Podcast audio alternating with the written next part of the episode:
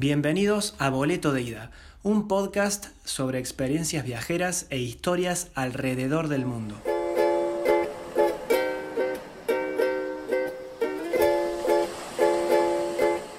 ¿Qué onda gente? ¿Cómo están? Bienvenidos al episodio número 23. Eh, pasaron casi dos meses de muchas cosas. Los que me siguen en YouTube se van a poder dar cuenta de por qué estuve ausente, pero bueno, eso lo vamos a dejar para otro momento.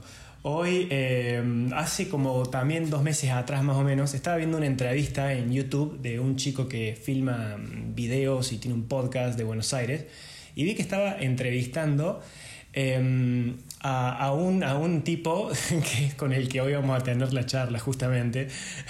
él es, eh, le dicen Topo, él se hace llamar Topo por el mundo. Eh, él básicamente es un apasionado por los viajes se trata de un argentino que es oriundo de Buenos Aires, es licenciado, mochilero, blogger, porque tiene también un canal de YouTube. Eh, y bueno, la verdad que hoy nos va a compartir cómo es eh, su estilo de vida, mochilero, backpacker y todas las artimañas y hacks que aplica para costear eh, sus aventuras y tener la vida, la vida que tiene. Que hoy por hoy está media parada como todo el mundo, pero bueno. ¿Cómo andas, Topo? ¿Todo bien? Conrado, ¿cómo estás? Un gusto hablar con vos en vivo por este podcast. Exactamente. ¿Cómo, ¿Cómo andas ahí? ¿Estás en Buenos Aires vos? Estoy en Buenos Aires en este momento, sí, desde, desde el mes de marzo. Este, desafortunadamente y con una serie de sucesos bastante desafortunados a modo personal, pero bueno. Sí, sí, sí. Acá estamos. Bien, vivos, vivo y coleando. Y sí, sí, exactamente. Acá estamos saliendo adelante, tratando de salir adelante. Che, vi que este, recién cuando estábamos por eh, comenzar el episodio me dijiste, espera un cachito porque estamos, estoy preparándome el mate, que es fundamental. Eh, esencial, esencial. Vos... Mira, lo, vamos a, ver. a mostrar acá en cámara. Mostralo. Para... Oh, ahí está, ahí está. Este, yo he visto que, sí, sí, sí. he visto que vos eh, en tus videos, cuando mm, vos te dedicas eh, a viajar, un, gran hobby tuyo es esto de viajar por el mundo y vivir en diferentes países. Vi que siempre en los videos vos tenés como la cultura argenta muy a flor de piel, ¿no? Como que la mostrás todo el tiempo. Vos, vos, sabés que varios me dicen eso, ¿no? No es como una cosa forzada de decir, bueno, vamos a hacer argentos para el video, sino que soy, o sea, nada lo actúo en el video. Al contrario, yo empecé, digamos, en, YouTube y a hacer los videos al revés que muchos. No es que muchos dicen, bueno, ¿qué quiero hacer para YouTube? Y lo muestro. Sino que eh, varios me dijeron, vos tenés que hacer canal de YouTube por, nada, mi forma de ser. Y sí, en, líneas generales soy muy argento. Eso es lo que dicen. Varios dicen también muy porteño. ¿Qué es esto? O sea, este. Pero está, perfecto. está perfecto. Pero sí, uno, uno es lo que es, ¿viste? Mejor que no cambiar. O sea, te vas adaptando al lugar donde estás y todo, y nunca faltando el respeto ni nada, pero, pero tengo muchas cosas que, son de acá, ¿viste? Y que. Por supuesto. Eh, sí. Em, este yo, vos sabés que la, vi una, la entrevista que mencioné recién, que es con la que yo te descubrí. Básicamente yo nunca, yo esperaba ver una entrevista de una persona que le gusta viajar y nada más, pero nunca me cagué de risa, te voy a ser sincero, nunca me cagué de risa tanto, porque yo, te digo en serio, yo pensé que era una persona muy caradura en mi vida, yo pensé que era esas personas que se animan a hacer de todo y me creía muy valiente y muy orgulloso, pero cuando escuché las anécdotas tuyas, yo te juro por mis viejos, te juro por mi familia, que dije que yo soy un cero al lado tuyo. bueno, no sé, no sé por qué será. Pero te juro, te juro, eh, ya, vamos a llegar a la parte, a la parte de los trucos tuyos esos. Eh, trucos que, bueno, que... De una. Que, pueden servirle a mucha gente, ¿no? algunos pueden servir y algunos ya los puedo quemar si los cuento, porque se pueden hacer medio así de clandestino, pero bueno, no importa. Eh, en esa entrevista vos dijiste Em, viajar es un privilegio que no todos se pueden dar, pero que vos tampoco sos millonario, es decir, no te ganaste la lotería ni nada por el estilo, que solo le buscas la falla al sistema. ¿Cómo, ¿Qué onda con eso? Mira, hace, poco eh, recibí un comentario en un video que decía... Se nota que sos como de clase media, no entiendo cómo haces para viajar tanto. O sea, me, tiraba como para, para, para abajo por un lado y por el otro me decía, bueno, ¿y cómo haces? La, la aposta es que primero te lo tenés que proponer el, querer viajar, ¿viste? Mucha gente dice, uy, ¿cómo me gustaría viajar?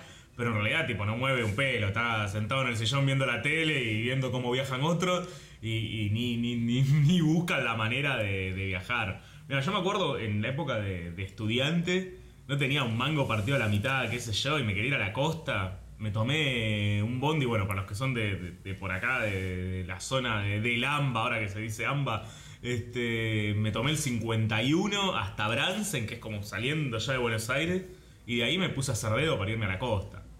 Este, y después ponele... Sí, sí, pero después hace maestro. unos años también ya teniendo laburo, ¿viste? Laburo de oficina, todo así formal. Yo laburaba de oficina el lunes a viernes y después el fin de semana y las vacaciones era un mochilero. Y me fui con, con dos amigos a, a Uruguay Sí. en bici. Uruguay, bici, carpa. Este.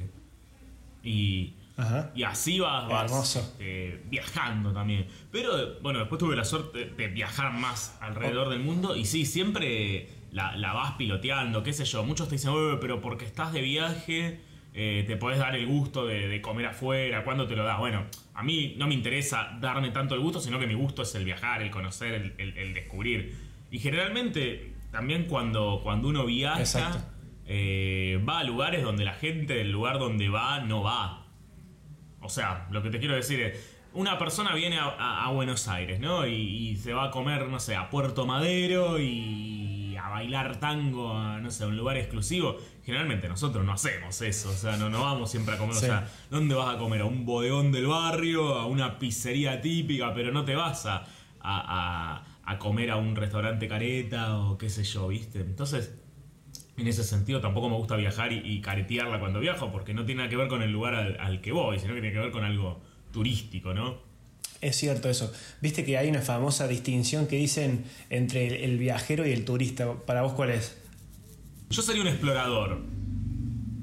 Ah, Este, bien. bien. O sea, exploro y también lo, lo trato de ver desde, desde mi punto de vista, ¿viste? Eh, ¿Qué sé yo? Es como que, que las ciudades tienen mucho más para ofrecer que, que una guía Lonely Planet o que esas cosas, ¿viste? Las ciudades tienen toda una cosa cultural, este, qué sé yo, ponele... Eh, Lanús no aparece en la Lonely Planet y este, tiene su, su aspecto de estudio sociológico, de, de ver una sociedad en serio, ¿no? Y, y a mí me gustan visitar lo- los Lanús de, de, de los lugares a donde voy. A veces los muestro, a veces no, este, pero me, me gusta eso. Es que estoy, estoy re de acuerdo con eso. Eh, vos pusiste de ejemplo Lanús y es verdad que, por ejemplo, yo, yo apenas conozco esa parte de Buenos Aires porque viví dos años en esa en Capital. Pero, por ejemplo, los barrios que son como más, más donde viven los locales de cada ciudad, los turistas no se asoman ni de casualidad, no van ahí. Hablando a nivel mundial de, todo, de ciudad. Sí, sí, sí, es como... Bueno, están las afueras, ¿viste? El único lugar donde van a esos tipos de barrios, y por ahí nomás, ponele, son ciudades careta, onda en Nueva York, ¿viste? La gente va a Brooklyn, ponele, o a Queens, pero es como algo ya, bueno, lo exótico, porque ahí se puede, ¿viste? Pero, pero después no, no se va. Eh, vos, vos sabés que después de ver eh, tantos videos tuyos, no, no- no me imagino a vos en Nueva York tratando de, de ahí de, de- de pil- de pilotearla, porque esa es una ciudad que no te da tregua, o sea, todo es caro ahí, todo, todo. Me gusta mucho, pero. lo- mira, yo tendría que haberme hecho youtuber antes, porque lo hice. Yo viví un, mes en Nueva York. Este. Y. Medio que morfaba gratis, no, paraba, no pagaba alojamiento. Este. eh, y bueno, y varias cosas. La gracia también sería eso, ¿no? Mostrar cómo uno la puede, la puede pilotear en Nueva York. Contame eso de, de Nueva York. ¿Cómo es que no, me, no se me cruza en ningún momento por la cabeza que me, me digas eso de que dormiste gratis y comiste gratis por un mes en Nueva York? sí, sí, bueno, el, el dormir gratis eh, tenés las opciones de Couchsurfing, ¿no? Que eso es, eh, para la gente que no lo conoce, una red social como si fuera un Facebook, por así decirlo, eh, donde vos eh, tenés un perfil, referencias y podés alojarte en casas de, personas que ofrecen su alojamiento. Supuestamente vos, si ellos van a tu ciudad, después los tenés que recibir, o necesariamente eso no pasa, ¿no? A mí me pasó de recibir gente en mi casa acá en Buenos Aires cuando, cuando vivía por estos lados, y esa gente después nunca me quedé en sus lugares, y también me quedé en casas de personas en otro país, y ellos nunca vinieron a quedarse en Buenos Aires. Y también hubo reciprocidad en algunos casos, que ellos se quedaron en mi casa, yo en la de ellos cuando, cuando viajé a esos lugares. Entonces, de, de esa manera tenés un alojamiento cubierto, ¿no? Así que ahí ya es un costo importante que, que cubrís. Este, y eso, eso te permite, a mí eso me permitió viajar una banda, la verdad. Ah, lo usaste mucho. Lo usé muchísimo, lo usé muchísimo. Este, Pero igual es, es difícil conseguir, por ejemplo, un mes de alojamiento en, en Couchsurfing en Nueva York, ¿no? Bueno, pero vas rotando una semana en uno, una semana en otro. Ah. Este, yo igual, por suerte, tengo un primo que vive allá. Este, Ah. Entonces, está bien, no me quedé todo el tiempo con él, pero iba alternando, ¿viste? Le, le rompí un poco los huevos a mi primo, me iba al couchsurfing. Rompía un poco los huevos a un couchsurfing, me iba a mi primo y así. O sea, vos a este punto ya debes tener amigos por todo el mundo prácticamente. Sí, sí, sí, sí, la verdad que sí. Este, a ver, también qué nivel de amistad. Hay algunos que son bastantes amigos, todo, pero la posta posta es que los más amigos son la gente del barrio, digamos. Este, en definitiva son los que más se llevan, ¿no? Este, pero sí, sí, sí, sí, se tienen muchos, muchos amigos en varios lados. Ok, pero y a ver, para, para entenderte más o menos, ¿no? Porque no sé si la gente te conocerá o no, pero ¿de dónde, de algún momento algo te tiene que haber impulsado a decir, loco, yo quiero empezar a, a usar todos mis ahorros o la plata que tengo y viajar muy seguido? ¿Cómo, cómo nació eso?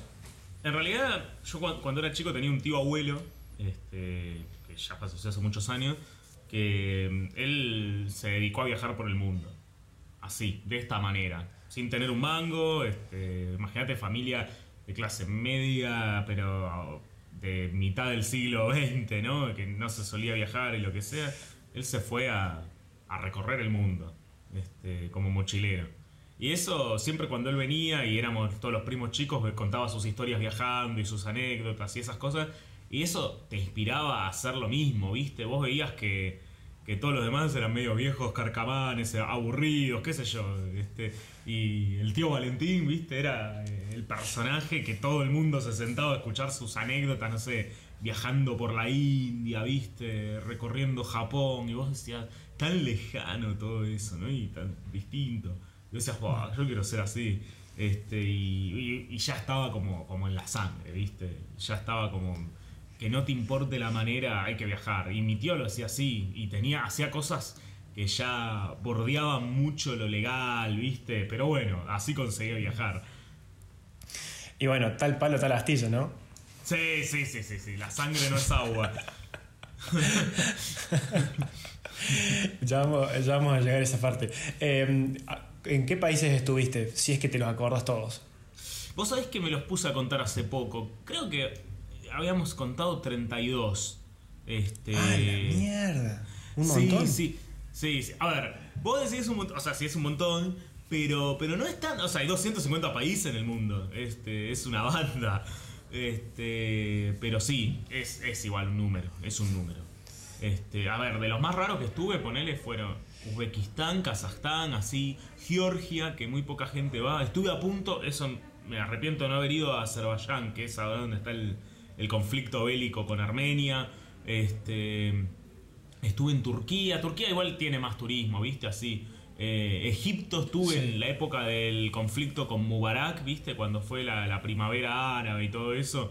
Eso me recontra arrepiento de, de no haberlo filmado, no haber sido un blogger en esa época, ¿viste? Pero sí, bueno. sí, sí. Parece que llegaste muy tarde a la movida, ¿no? Porque vos podrías tener ahora, o sea, ¿sabes la cantidad de historias y filmaciones que podrías tener en tu canal? sí.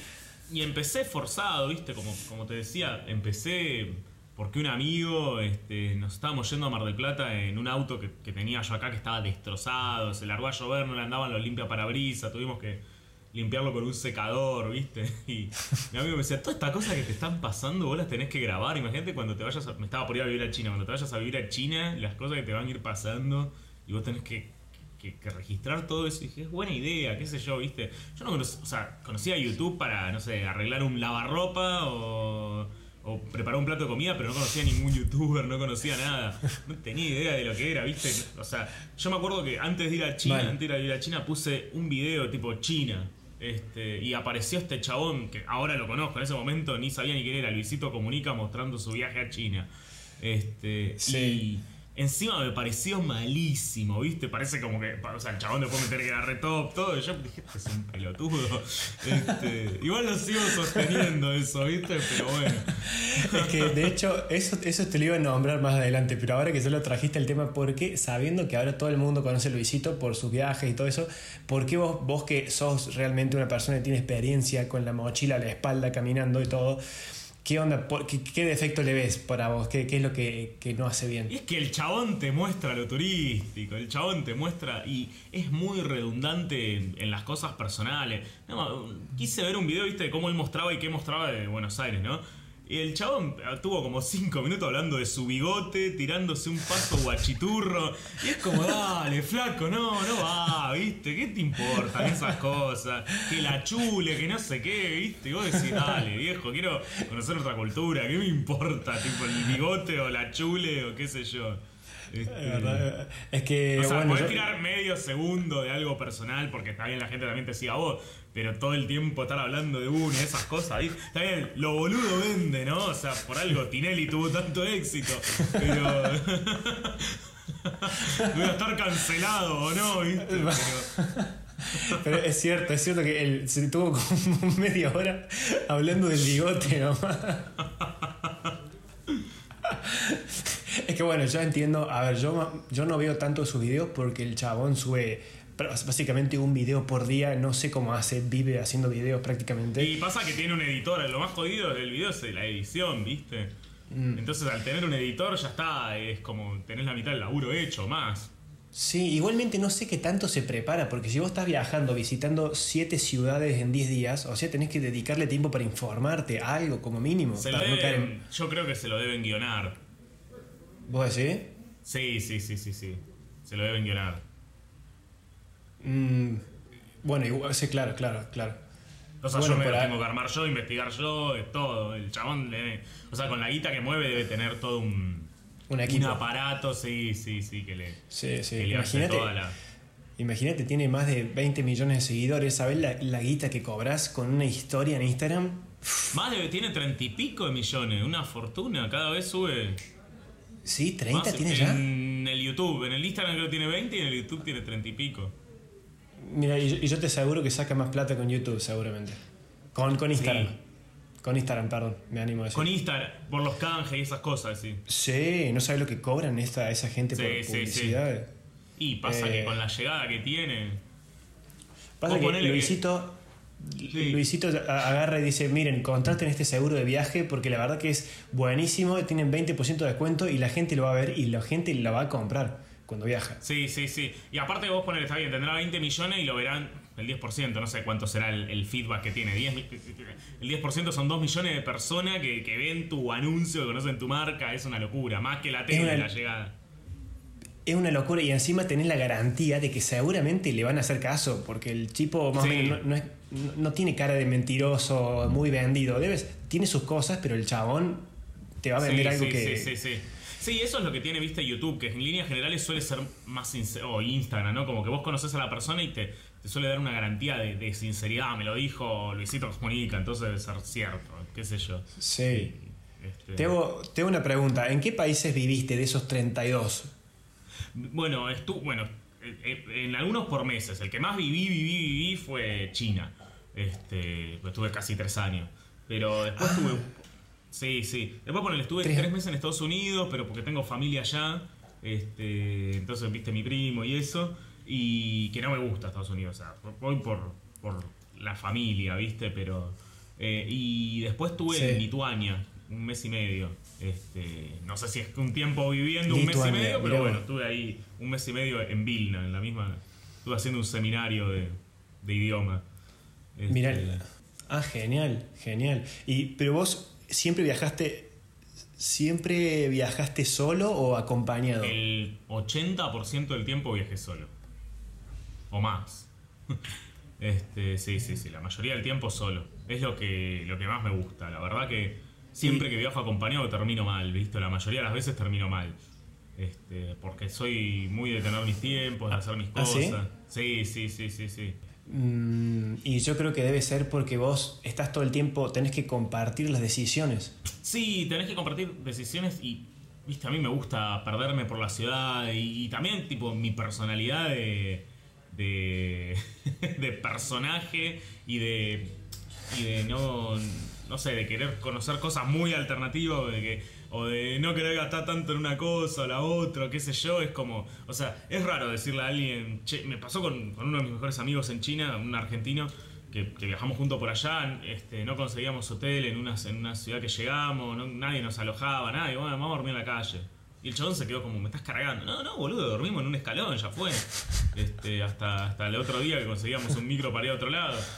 Y el chabón, viste, me quería matar, pobre. Pero para mí era como, bueno, ¿qué voy a hacer? Duermo en la calle. Este.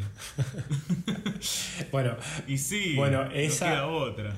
esa, esa yo la he hecho, yo la he hecho, esa la, la he hecho. De dormir en una, en una terminal, por ejemplo, en Madrid, en Barajas, en Año Nuevo, creo que dormimos para porque recién teníamos el check-in muy tarde. Entonces tuvimos que Sí, dormir sí, toda sí, la noche sé, en la sé. Barajas. Bueno, sabes, nosotros dormimos en una vereda, exactamente, pero bueno. Bueno, en Cuba, que el alojamiento era carísimo cuando estuve, me acuerdo que dormía todos los días en la terminal, ya me conocían medio, ¿viste? Parecía un vagabundo. En Cuba, en Cuba dormiste la ca-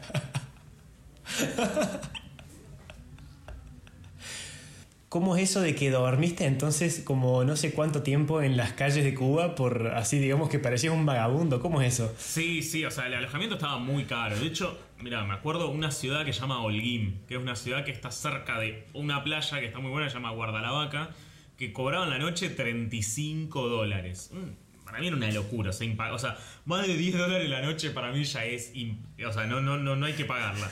Este, o sea, y cuando Es- tengas es- eso, sí, es como el límite. Es el- Este, es- es- esa es la regla tuya, digamos. Más es o menos. A veces, a veces he pagado más. Por alguno va a ver un video, ¿viste? Y solo pagaste más, bueno, sí. Pero generalmente, 10 más en un viaje largo, ¿viste? En Cuba habías todo un mes y medio, dos meses.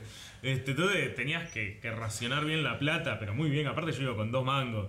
Este, entonces dije, bueno, ya fue, me voy con, a dormir con la bolsa, a dormir a la terminal, como todos los días.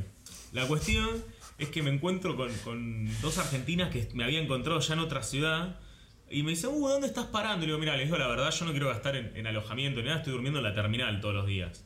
Y me dice, uy, qué buena idea, nosotros estamos gastando una bocha. Bueno, al otro día éramos como cinco durmiendo en la terminal, porque nosotros encontramos con más gente, qué sé yo, éramos cinco argentos durmiendo en la terminal para ahorrar el alojamiento. Así que fui, fui haciendo escuela.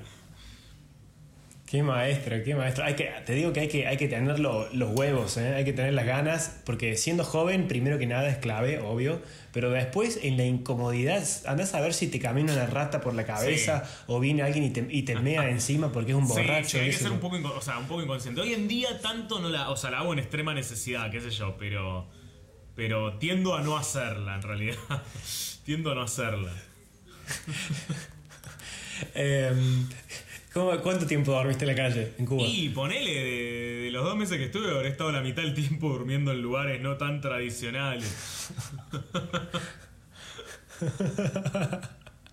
Y- o, sea que, o sea que básicamente no te bañaste en dos meses. Bueno, no, no, iba, iba consiguiendo, iba consiguiendo. Ponele, el- cuando estuve en La Habana me acuerdo que dormía en, en la casa de, de un amigo que estaba allá. Este, y a veces, bueno, no podía, qué sé yo, y, y, bueno, sí, dormí, iba a dormir a la terminal, lo que sea, y me iba a bañar a la casa de él, ponele, cosas así.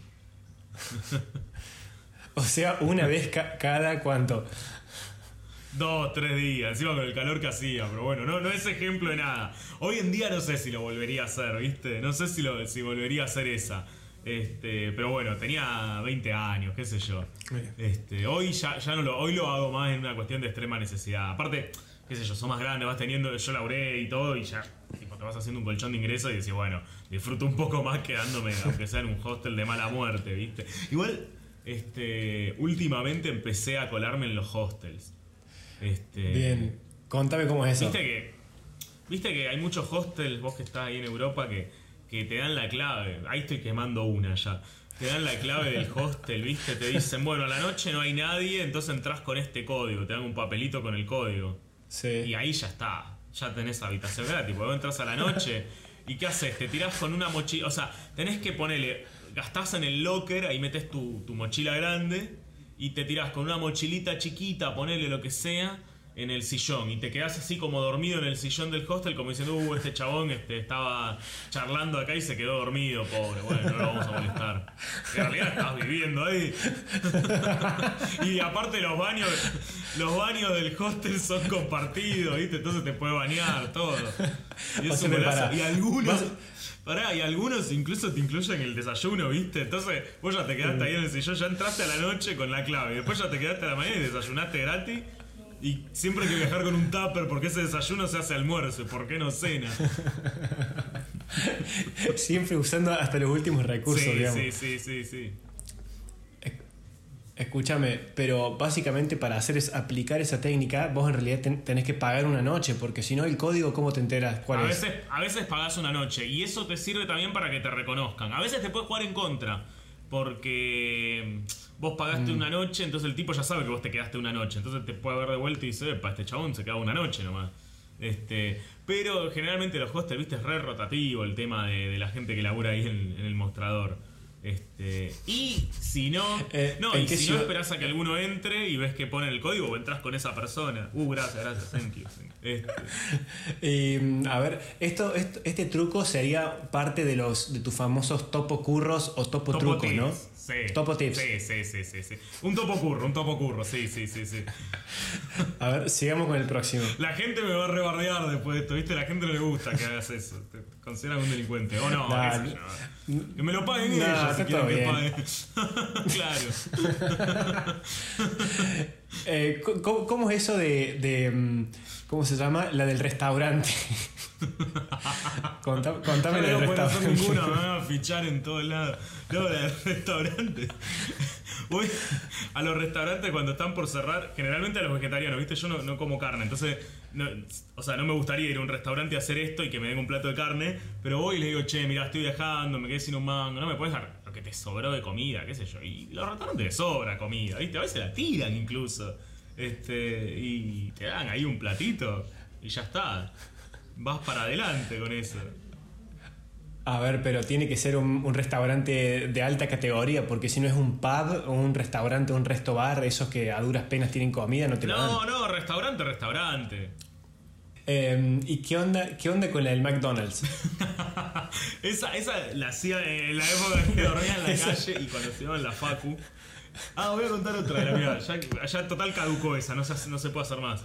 Eh, la, la del, Mac- la del McDonald's, eh, tipo, la clásica es la gente va dejando tipo sus papas. Yo, bueno, sus papas nomás porque la hamburguesa no la comeré, pero con las papas, viste, la gente no come todo el paquete de papas generalmente, en promedio, te deja un 10-20%. Y de a 5 personas te armaste un paquetito, viste. Agar- vas agarrando la sobra. Ah, pará, pará. Y en Estados Unidos, en Estados Unidos la buena, la que está buena. Es la muy extremo, es muy Unidos extremo. que, viste, vos tenés el refill allá, que vos podés con tu vasito, lo rellenás. Yo compré un solo vaso. Uy. Este. Y con ese solo vaso me lo guardaba en la mochila, pasaba por un McDonald's, entraba, pum, coca salía.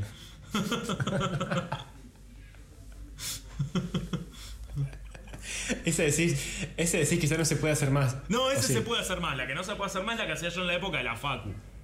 Que era. Esta, esta ya, ya bordeaba lo legal. Este. Ok. ¿Viste? Sadway, la, la de los sándwiches. Sí. Bueno, los chabones cuando abrieron se te dan una tarjetita. Y con esa Sí. tarjetita vos tenías que poner, cada vez que comprabas un combo en Sadway, te daban un sello que te lo ponían en esa tarjetita. Entonces, con ocho sellos, vos te llevabas un sándwich y una coca gratis. Un combo, ponele. Sí. Entonces, eh, ¿qué hice yo? Me agarré todas las tarjetitas que pude, total, estaban ahí en el mostrador, lo que valía era el sello. Compré una vez el combo, me pusieron un sello, lo escaneé, lo extraje en el Corel, el sello. Fui a una librería de la vuelta de mi casa y digo, ¿no me puedes hacer un sello con esto? Sí, claro. Me hizo el sello, pum, pum, pum, pum, pum, así. Este, y lo más loco de todo, y lo más loco de todo de, esto es que empezar, van a empezar a odiar la, la universidad pública, pero dar clase en el CBC de, de economía.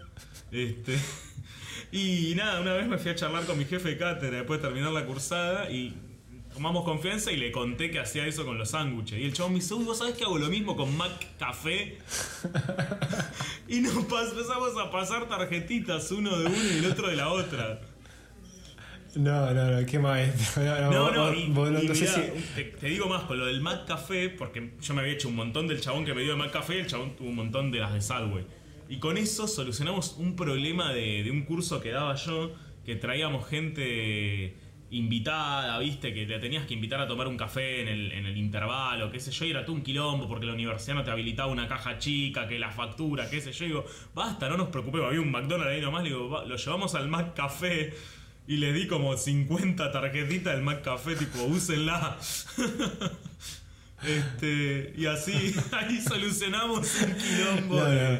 burocrático de la universidad con eso. No, no.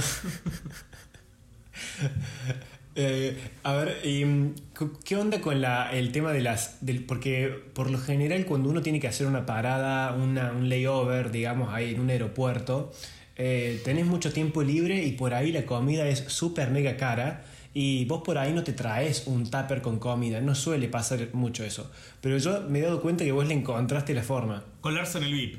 Esa es la. Pero ya es un, es es- es un vicio. Es como que voy y digo, lo tengo que hacer. tipo. Este. ¿Cómo, cómo funciona? A ver. Ahora ya cada vez está funcionando menos porque le están poniendo la- la- los molinetes, ¿viste? Pero antes. eh, Va, igual ya sé un montón que la gente no viaja, no sé ni cómo será. Pero antes. eh, vos tenías, ¿viste? El chabón te iba pidiendo lo- los pasaportes y el coso del VIP. El tema es que a veces llegaba un vuelo de esa aerolínea, ponele, ibas al VIP de Lufthansa, ponele. Y llegaba justo un vuelo de Lufthansa y había como 15 personas que querían entrar al VIP. Entonces hacía una fila larga, el chabón no te veía. Entonces, mientras el chabón le estaba tomando los datos a uno, vos te ibas metiendo sigilosamente por atrás y pasaba. O a veces los tipos que te atienden ahí para la entrada del VIP van al baño. Vos te quedas ahí mirando de refilón y ves que el tipo va al baño. A veces son dos, pero a veces se distrae. O están mirando el celu. La de mirar el celu es, es buenísima. Este, y pum, te mandás cara de póker. Algunos, la, la ventaja más grande es que algunos tienen el baño afuera de- del VIP. Algunos muy chiquitos. Ajá. Entonces, como la gente tiene que salir y volver a entrar, vos te haces como, no, no, yo estaba adentro ya. O sea, no lo Ah, decís, pero vas ahí. con cara de póker como que ni los mirás a ellos, como que ya sabes que está implícito que tenés que pasar. ¿Te, te ha pasado en alguna vez en todas estas artimañas de que te han agarrado o eh, estuviste como en problemas o no? ¿Problema, problema que me acuerde? No, o sea, sí que me. que en el. poner, entrando al VIP, sí, que me digan, che, ¿a dónde vas? Y no, no, estoy entrando acá, no se puede. No, no, esto es el VIP. Ah, bueno, ¿y cómo funciona? No, cuesta 50 dólares. Ah, no sabía, disculpame. Este. O le decís, sí, sí, tengo la tarjeta, ¿viste? Y sacás la, la visa de Banco Credicom, como suponiendo que te va a dar la Black Premium, ¿viste? Oh, esta no sirve. Ah, no sabía, no sabía. Mil disculpas. Enci- Encima con, con el tema de no saber el idioma, a veces te, uno se salva, ¿no? Porque decís, ah, I don't know, I'm sorry, como que no... Sí, te haces el que no sí, hablas. sí, el no saber el idioma te salva mucho. Este, te salva un montón. ¿Vos, sabés, sabés idiomas o no? Sí, bueno, vi- viviendo en China hablo, hablo un toque chino, o sea, un chino comunicativo, ¿no? Este. Bien. Y sí, o sea, bueno, en China sabiendo el idioma es al revés, te salva, o sea, te salva siempre. Si no lo sabes es un quilombo. Este. O- o- qué, qué locura vivir en China, es súper mega contrario a la cultura nuestra argentina, a la, cultura, occidental. a la cultura ¿no? occidental en general es como que te alías a cualquier persona de todo el mundo en el sentido que son parecido a un italiano, un francés, un alemán, tiene más en común que un chino, entonces terminás siendo lo mismo. Terminás siendo amigo de todas partes nada más que porque vivís en un lugar tan, tan distinto. Claro, y encima, según lo que escuché vos, eh, esto incluso eh, podemos estar horas hablando de, de- de tu, de tu vida en China, quizás lo dejamos para otro, a otro momento, pero más o menos, eh, así en términos generales, ¿cómo viviste esa experiencia? Eh, porque yo vi, leí, o sea, vi la entrevista que, que tuviste y vos estabas en pleno boom del coronavirus en China.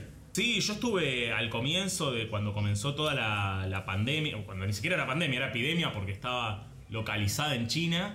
Y mm, lo loco es que, tipo, empezó todo como fue la novedad, pero más novedad porque acá por lo menos empezó y ya sabías que estaba pasando en China, ya sabías que estaba pasando en Europa. Y era como algo nuevo, jamás oído. Este. Nada, fue como decir que, de qué se trata esto. Lo más parecido que habíamos tenido era la gripe A que estuvo en Argentina en el 2009. Y yo incluso creía que iba a ser así, como que bueno, un par de semanas no, no- no iba a haber eventos públicos y, y se terminó, ¿viste? Creo que la mayoría de las personas creíamos eso. ¿Y estabas cerca de Wuhan, vos? No, no, no, no. Estaba en Beijing. Beijing son 1200 kilómetros, 1500 kilómetros de Wuhan. Este, más o menos. Ah, bien. Este, y después viajé, pasé cerca de ahí porque fui para el sur, después volví. Pero, pero no, no, no, no estuve en Wuhan. Que de hecho, viste, uno ve Wuhan como lo tremendo, pero en realidad Wuhan tiene muchísimo, tuvo muchísimos menos casos que Italia, que España, que Argentina, viste. Creo que ellos tuvieron 70.000, una cosa así. Y, bueno. Pero, ¿qué, ¿qué opinas de los números? Eso, porque viste que en realidad dicen que las cifras están dibujadas, que en realidad la pilotearon bastante ellos y alteraron los números. Mira, yo creo que, o sea, no hay manera de saberlo. O sea, los números son los que te dicen, viste, en todos lados. Sea quien sea, viste, te da un número y si vos no lo podés contrastar de otra manera, es ese número. Este, La cuestión es que los chabones la hicieron muy bien. ¿no? O sea, Wuhan estaba bloqueado. O sea, en una cuarentena en serio. Los tipos este, pusieron vallas y chapas en las calles y vos no podías salir de tu barrio. Entonces iban sectorizando dónde estaba el virus y no se iba de un barrio al otro. Entonces vos, ponele 10 cuadras a la redonda, tenías todo cerrado. Y te salías por un punto de acceso, o sea, tenías un punto de control donde salías y eras recontra esencial o un miembro de familia cada tres días para ir al súper. Entonces eso ya iba evitando que el virus se, se propague, ¿viste? Este, lo que sí, dentro de ese área de 10 cuadras vos podías salir. Entonces tenías cierta libertad de verte con los vecinos, qué sé yo, pero no podías salir de, esa zona ni de la ciudad. O sea, ahí era tremendo el bloqueo de la ciudad. Y después hicieron algo. Después hicieron algo que fue maravilloso, que yo creo que eso evitó todo. Que es la, aplicación del teléfono que te evita. que vos cuando ibas a cualquier lugar eh, tenías que escanear un código QR. Entonces ese código QR te salían tres colores, verde, amarillo y rojo. El verde era que estaba todo bien, podías pasar. El amarillo era, por ejemplo, vos ibas al supermercado o entrabas a tu edificio, acá al lugar te tomaban la fiebre. Si cuando te tomaron la fiebre dio que tenías temperatura, entonces eh, te llevaban al médico, te agarraba el médico el WeChat, tenía un código especial para entrar y te cambiaba tu código en amarillo. Y todas las personas que estuvieron cerca tuyo en el mismo momento ¡pum! Se les transformaba su código en amarillo. Entonces cuando escaneaban le salía amarillo. O sea, le está uh. diciendo, hubo una persona cerca tuyo que está teniendo fiebre, ojo. Entonces ya cuando él escaneaba en algún lugar ya lo llevaban al hospital y hisoparlo. Entonces cuando a vos te hisopaban en el, en el hospital, si a vos te daba positivo, te agarraban el teléfono y el código se te transformaba en rojo. Entonces todos los que te salían rojos sí o sí ya te tenías que hisopar. O sea, estabas como muy arriesgado porque estuviste cerca de un contagiado. Entonces ahí... A ver, estamos, estamos hablando de una brecha tecnológica entre Latinoamérica al menos o el mundo, y China, que es el mundo. abismal. Entonces, ahí vos decís, yo puedo creerle a los números porque los chabones la hicieron bien. O sea, y no solo creerle a los números, sino que ponerle que tuviese los mismos números que, que, que Europa o que Argentina eh, eh, eh, en, Europa, bueno, el resto del mundo, tipo, no puedes volver a la vida normal. No hay boliche, sin barbijo, con contacto, tipo. Y en China sí. O sea, en China volvió todo a la pura normalidad. más allá de que no puedes entrar porque la frontera está cerrada, porque no quieren que entre el virus. Después el resto de la sociedad vive en plena normalidad. Entonces, eso es como lo, lo que te demuestra de que los números no llegaron a, a, expandirse. ¿no? Wuhan está abierto, concentrado de gente este, muy loco eso. Es, increíble lo organizados y disciplinados que son para acatar órdenes. Onda, te dicen, te quedas quieto en tu casa y no te moves y los tipos hacen caso al 150%. sí, sí, sí. Nadie va a salir a decir, no, no, no, no, yo no quiero quedarme, mi libertad. Bueno, no. Es la, salud pública y es lo, que importa. Y los tipos están reconcientizados con eso. O sea, tipo, el portero del edificio nunca te va a dejar pasar ni nada. Qué locura, qué locura. Eh, escucha, y además de, vivir en China, sé que también estuviste eh, en países re, super, mega rarísimos, como dijiste al comienzo, por ejemplo, Uzbekistán. Sí, sí, sí, sí, sí. a ver, no, que yo creo que el mundo no sabe ni siquiera que existe Uzbekistán, una gran porción del mundo. Uzbekistán es una, una locura, es una locura ese país. Te digo que me quedé con, ganas de volver. Es. Eh, ¿Qué te puedo decir? Es un país que fue parte de la Unión Soviética, pero que a la vez es un país árabe, o sea, un país musulmán. Eh, y que tiene toda una mezcla cultural, una mezcla de, todo que es impresionante. y fue también parte de un imperio, entonces tiene edificios imperiales de hace mil años. Fue, es, es- es una locura y es rarísimo ahí que vean extranjeros. Vo- ¿Vos, eras, ¿Vos te diferenciabas físicamente de ellos, por ejemplo, o eras como ellos, o te parecías? A ver, hay mucha gente que, que tiene una, vamos a decir, una descendencia así eslava por haber sido parte de la Unión Soviética, entonces podés medio que caretearla. Pero cuando vas con la cámara y todo el, el aparatejo, obviamente que, que dejás de ser un, un local y, y sos un extranjero, ¿no? Qué locura. ¿Y ¿Qué, qué, a ver, contame algo, una curiosidad inusual de Uzbekistán, por ejemplo, como para que te entendamos. No, mirá, eh, lo, lo loco es que, por ejemplo, ¿no? nadie obviamente te habla el, inglés ni ningún idioma que vos puedas comprender, ¿no? Este, y, y lo loco es que, por ejemplo, una que me pasó, eh, me, me tenía que ir a otra ciudad, quería ir a otra ciudad y no había manera de, no había micro, no había tren, nada, y me consiguieron una especie de, de remis, por así decirlo, pero compartido, o sea, subía, lo llenaban el auto. Y eran como 300 kilómetros para. Y costaba dos mangos, porque ahí, como tiene mucha producción de gas, el transporte es muy barato. Este, Ah, mira. Y sí, sí, sí, ponerle ese viaje de 300 kilómetros me ha salido 5 dólares, una locura. Este, No. y el conductor era un demente, conducible, no sabés lo que era. La ruta estaba hecha mierda, pozo, lomo de burro, no sé, era un desastre esa ruta. Este, y en un momento paramos en una estación de servicio, me fui a comprar un café, ¿viste? Y como que ahí decís, ¿qué hago acá? Tipo, me la pongo acá con un auto y ¿cómo se enteran en Argentina, ponele? Es imposible, ¿no? Como que te sentís realmente en el medio de, de la nada. Este, ¿Desapareces? Desaparecer, Desapareces de la faz sí, de la sí. tierra. Bueno, de hecho, mira, algo muy personal que no, no lo conté en los blogs ni nada. Este, yo fui a Uzbekistán eh, para buscar la tumba de un tío que murió en la Segunda Guerra Mundial en combate, allá en Uzbekistán. Y aparentemente está enterrado en Mirá. el- en el límite con Afganistán. Y bueno, fui hasta la ciudad, todo. Este, que ahí sí fue muy bizarro porque era el único extranjero en un pueblo.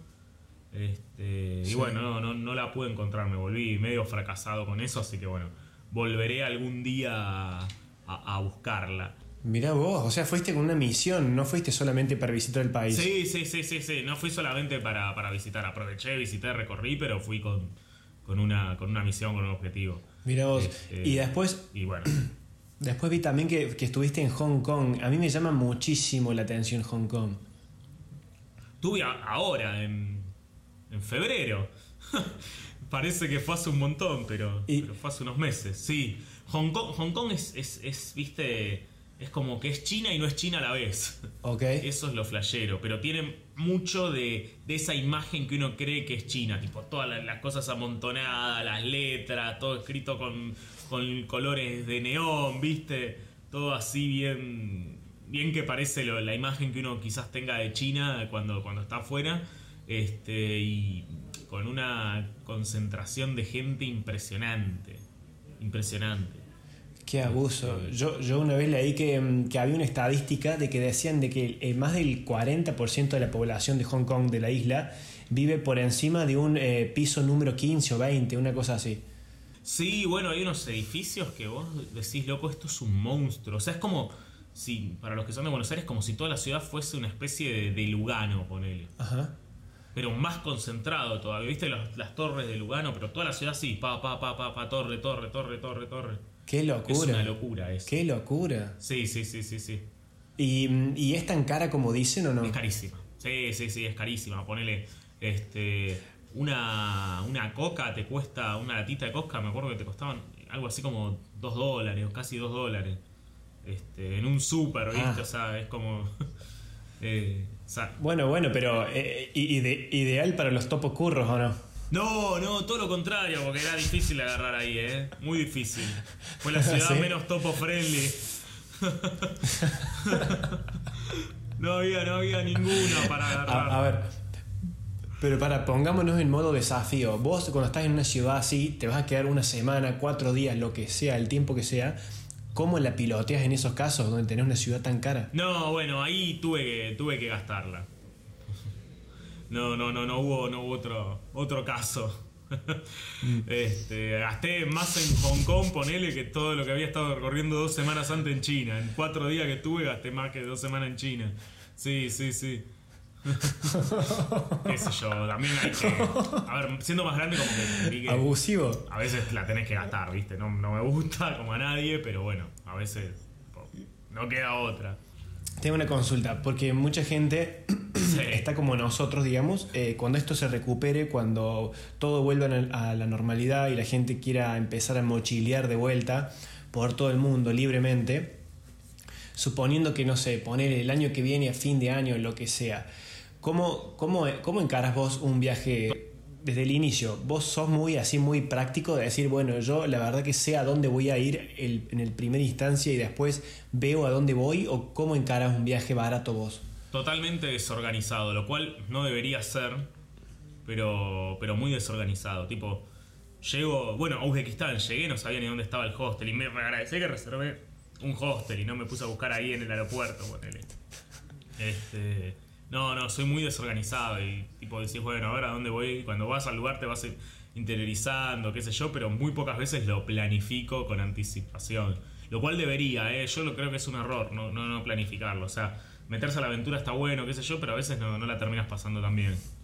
Ok, y en el está bien, entonces no, no sos una persona organizada, pero sí tenés como el- la, la practicidad en la cabeza de no pensar tanto y Sí, hacer. sí, a ver, creo que la ventaja y la desventaja a la vez es que siempre me termina saliendo bien. O sea, tipo, no sé, nunca termino en cana o choreado o qué sé yo.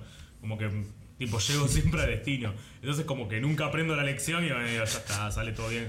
Entonces, pero me pasa como digo, bueno, termino en cualquier lugar del mundo y, bueno, de alguna manera llegaré bien, qué sé yo. Tipo, ahora estoy acá en, en Argentina, ¿viste? Este,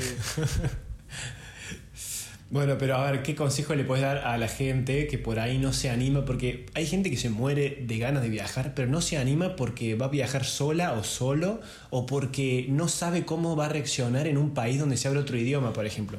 ¿Cómo, cómo, cómo lo harías vos? Bueno, creo que eh, parte de, probar, ¿viste? Parte de, de- mandarse y ver qué onda. A mí, lo que a todo el mundo le, puede resultar difícil de- del idioma, de perderse, lo que sea, a mí me resulta muy, muy divertido. Es como la, gracia de, viajar, de como que no entender nada este, y ver a ver qué sale, ¿viste? Eso es como.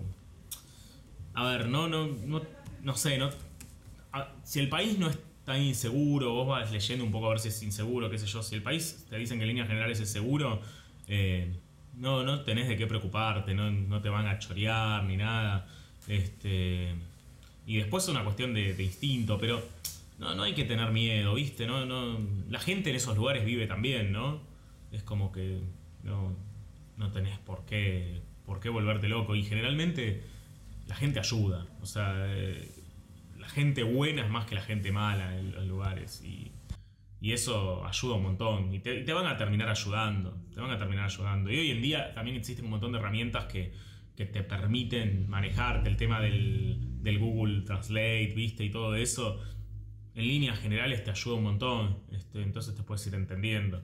Claro. Eh, ¿En qué cosas no hay que amarretear? Porque vos, si bien vos sé que, vos sé que te gusta ahorrar mucho, Sí. pero hay cosas en las que realmente no, no podés ahorrar. Por ejemplo, No, bueno, el tema de, de la salud, ponele, si te estás sintiendo mal, chao, médico, o, o si estás muy cansado, eh, parar en un lugar cómodo, o sea, tampoco arruinar el viaje así. Mira, me pasó a mí que estaba en China con el mismo amigo que, que me tocó con el Gonza, este, que me tocó dormir en la calle, o que le hizo dormir en la calle. Eh, nos fuimos de viaje una vez, yo comí algo en un puesto, este, alguna verdura mal lavada, andás a ver qué, y bueno, me descompuse en un tren, viste, sí, un desastre. Y llegamos, nos bajamos en la estación siguiente que, estaba recorriendo el tren, o sea, tipo en la mitad del recorrido nos bajamos en un, pueblo de China y dijimos, "Bueno, vamos a un hotel, este, pagamos un hotel relativamente caro, pero yo me estaba muriendo. Entonces ahí en esas cosas, bueno, ya, o sea, cuando está la salud en juego, te estás sintiendo muy mal, bueno, ahí uno también no es que va sin tanta plata, sino que lleva algo de plata de reserva precisamente por si pasa alguna de esas cosas, ¿no? Pero después, bueno, hay cosas Claro. que, no, que no gasto. Por ejemplo, comprar souvenirs, todas esas cosas. Olvídate, olvídate. Jamás, jamás. no, no, no, sos, no sos de comprar regalos a, a la fría o amigos. No, no, no, no, no, no. Incluso vos sabés que personalmente detesto los regalos también, tipo que me regalen. Este, nada de tipo muñequito, adornito, son una molestia para mí. Este, el imán, viste, todo eso, es una molestia, es una molestia. Aparte, como estoy Aparte, siempre. ¿sabes lo que, Sí, Eh, No, ¿sabes lo que descubrí? Que vos sabés que yo siempre traigo regalos a la flia y le, le regalo cosas a mi papá, a mi mamá, a mi hermano y no las terminan usando, sí, quedan sí, de sí, adorno, no las usan y son para usar.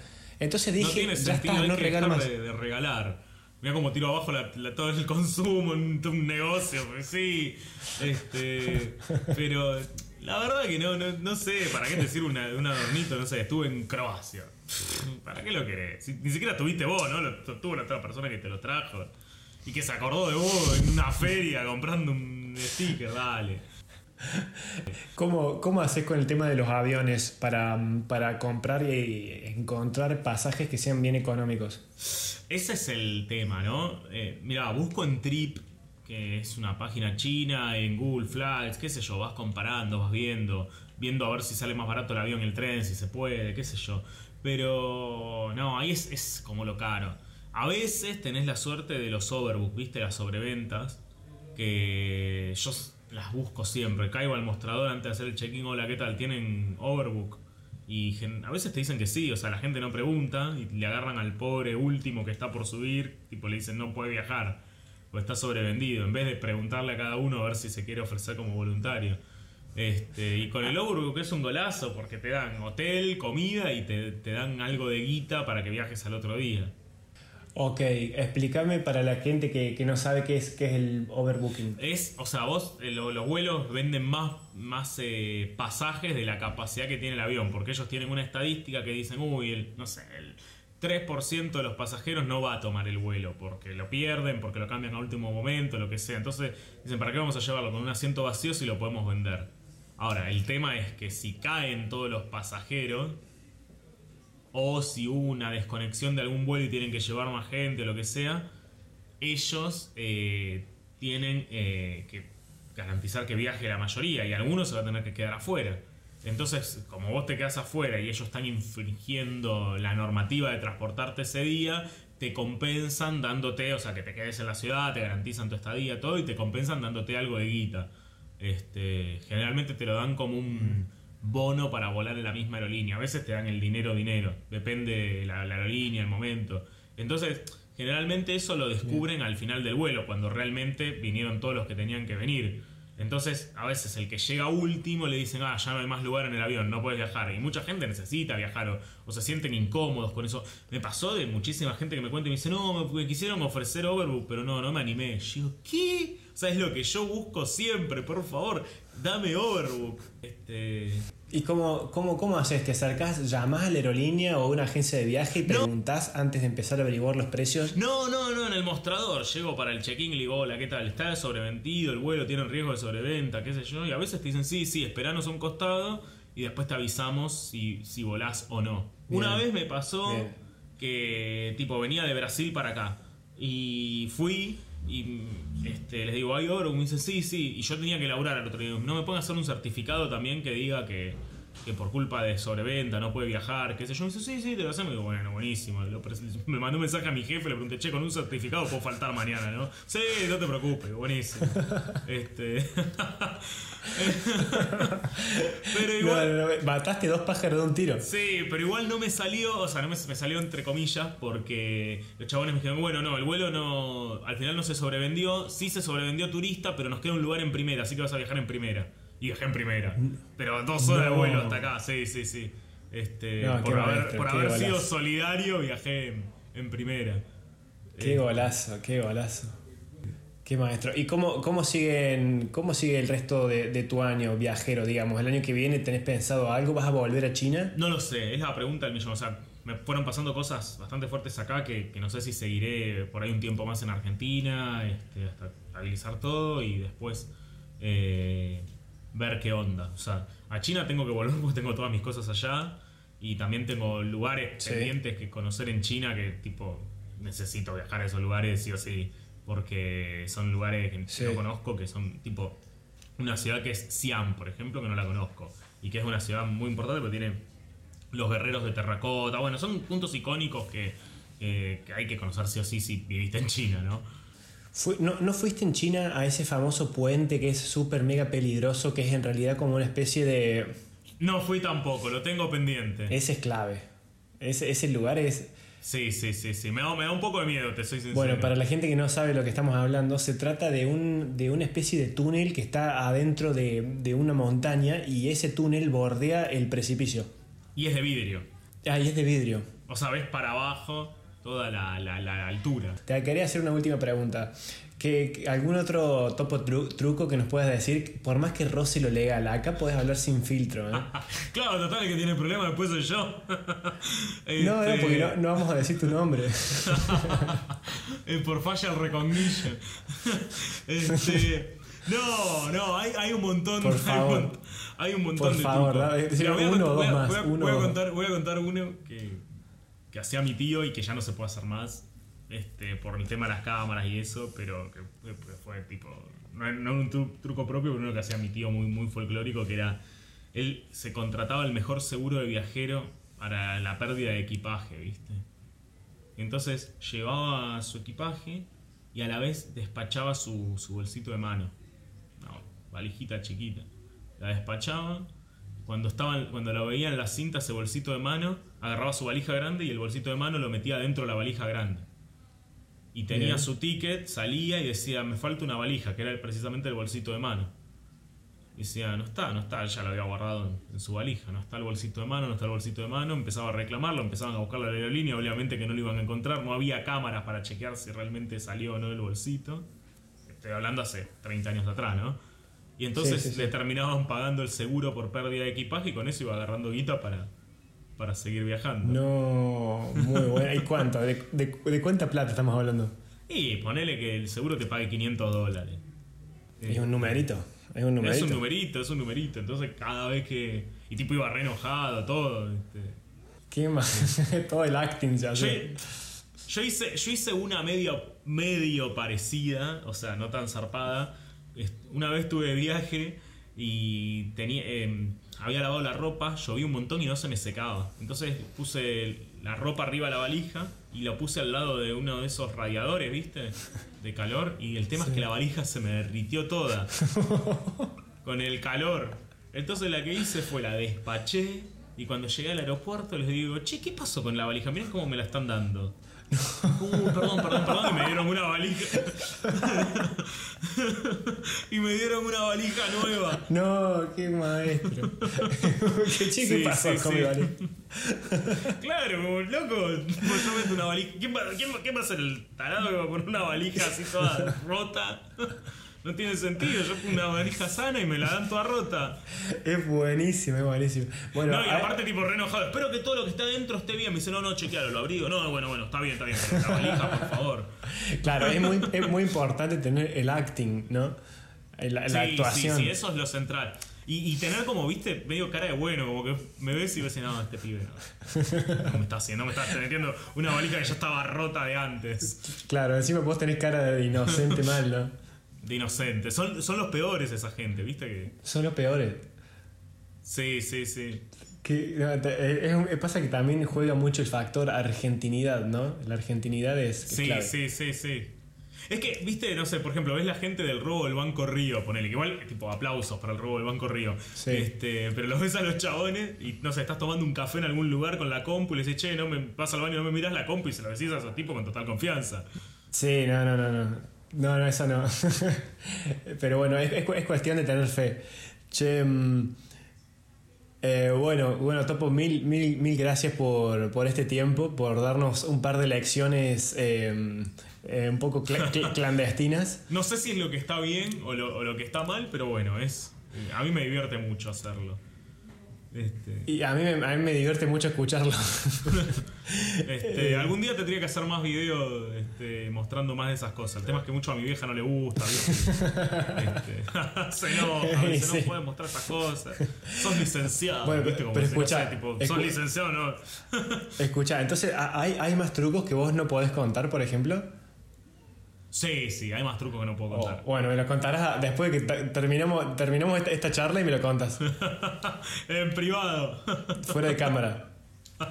Dale, Conrado, un placer haber eh, participado de este podcast con vos y bueno, este, estoy dispuesto para... Por supuesto, vamos, vamos, a ver, vamos a ver, eh, mm, ojalá le guste a la gente, por más que, que hay, hay, cosas que son difíciles de aplicar, creo que, que, está bueno ver, creo que el objetivo para mí de este, de este episodio era...